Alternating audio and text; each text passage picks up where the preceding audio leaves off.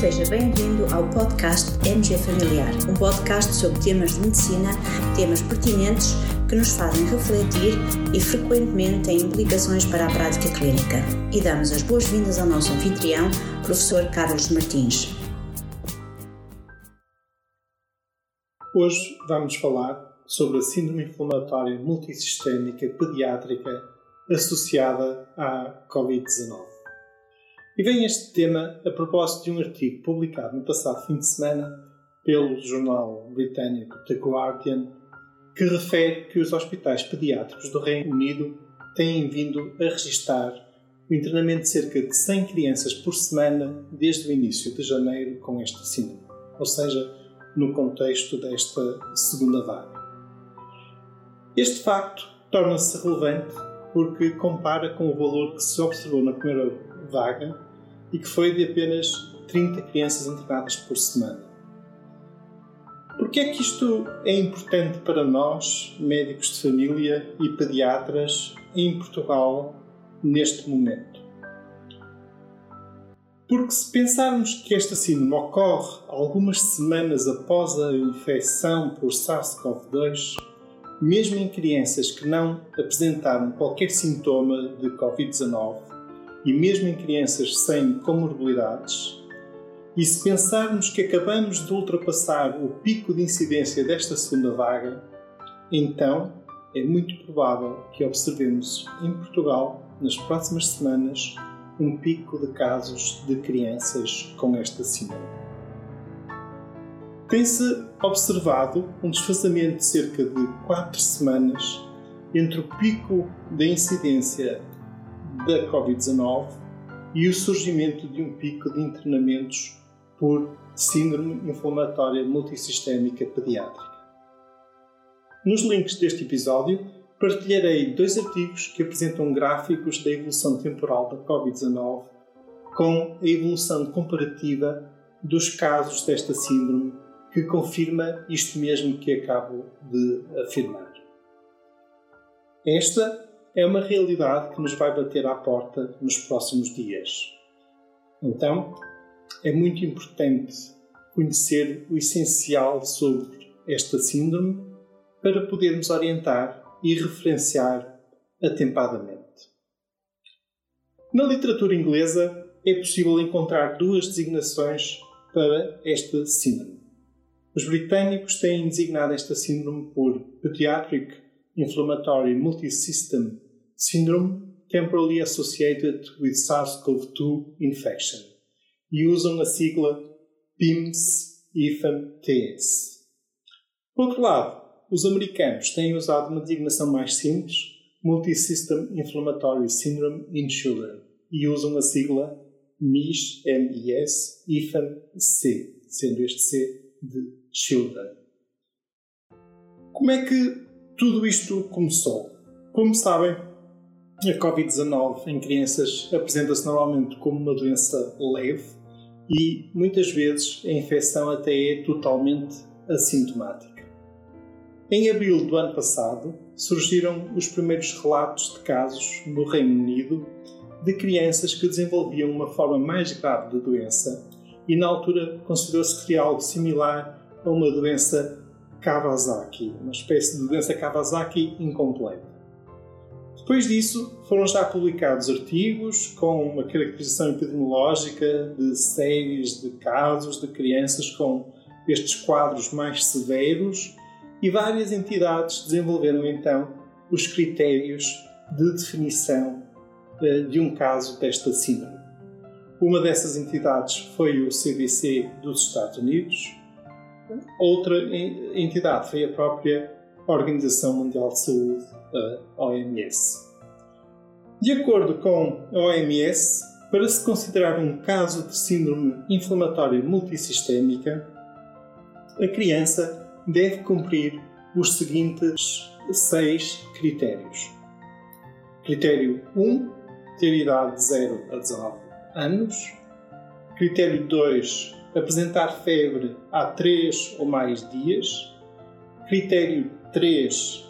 Apresentar sinais clínicos de envolvimento multissistémico, pelo menos dois dos seguintes sistemas. Um, por exemplo, pode ser a pele e conjuntivas, a criança apresentar um, erupção cutânea, conjuntivite bilateral não purulenta ou sinais de inflamação mucocutânea, oral, mãos, pés. Outro pode ser a criança apresentar hipotensão ou choque. Outro sistema afetado, sistema cardíaco, no fundo, a criança apresenta sinais de patologia cardíaca, por exemplo, pericardite, patologia valvular ou anomalia das doenças coronárias, incluindo achados ecográficos ou troponina elevada. Quer-se apresentar evidência de coagulopatia, por exemplo, tempo de protrombina ou APTT prolongado ou de elevados, ou ainda apresentar sintomas de patologia gastrointestinal aguda, diarreia, vômitos ou dor abdominal. Portanto, ter pelo menos dois destes sistemas envolvidos faz parte do critério 3, os tais sinais clínicos do envolvimento multissistémico. Critério 4, apresentar marcadores elevados de inflamação, por exemplo, velocidade de sedimentação, proteína C reativa ou procalcitonina. Critério 5, a criança não apresenta qualquer outra causa óbvia de inflamação, isto inclui, por exemplo, sepsis bacteriana ou síndromes de choque tóxico, estafilocócico ou streptocócico. E critério 6, a criança deverá ter evidência de infecção uh, por SARS-CoV-2. De infecção que pode ter sido já, digamos, uh, algo recente, e isto pode ter, esta evidência pode ser obtida por teste PCR ou por serologia positiva ou por teste de antigênio. E a OMS também considera como sendo evidência e, e cumprido este critério se a criança apenas tiver história de contacto próximo com um indivíduo que tenha tido Covid-19.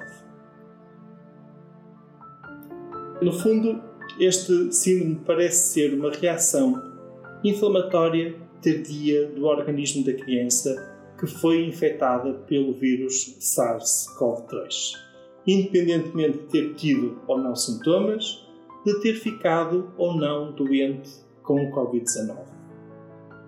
É uma situação relativamente rara, que ocorre apenas numa reduzida proporção de crianças infectadas, mas ocorre mesmo em crianças previamente saudáveis. Numa série de casos publicada nos eh, Estados Unidos, entre 186 crianças internadas com esta síndrome, cerca de 70% eram crianças previamente saudáveis. Os dados epidemiológicos apontam no sentido de que seja mais prevalente nas crianças de raça negra.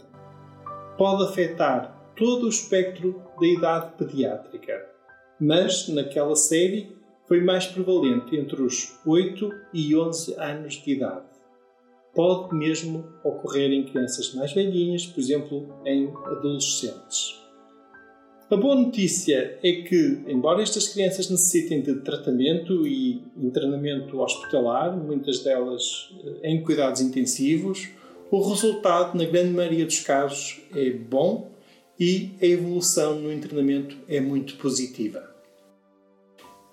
Esta, volto a dizer, é uma síndrome relativamente rara, mas dada a elevada prevalência de casos de Covid-19 que tivemos nas últimas semanas, é muito provável que comecem a surgir agora um número maior de crianças com esta síndrome.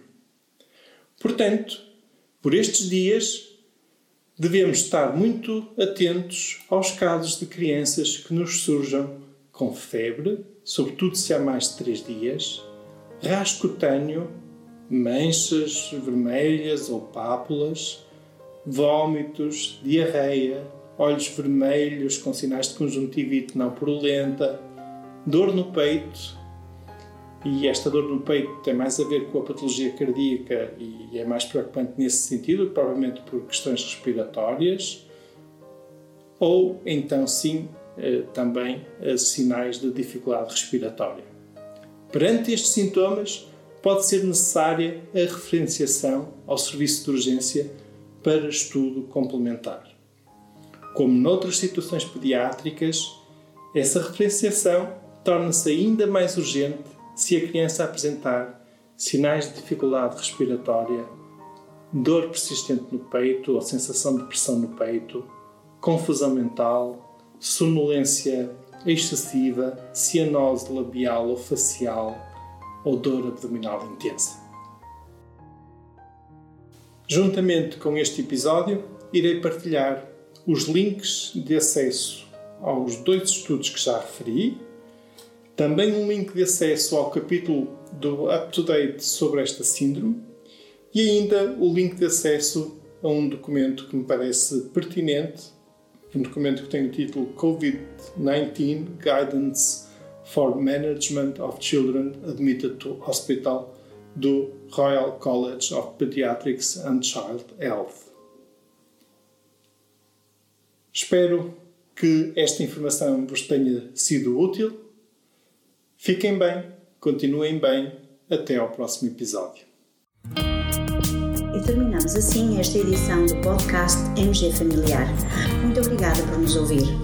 Se desejar completar a sua leitura, muitos dos conteúdos abordados neste podcast estão disponíveis em www.mgfamiliar.net. Até à próxima!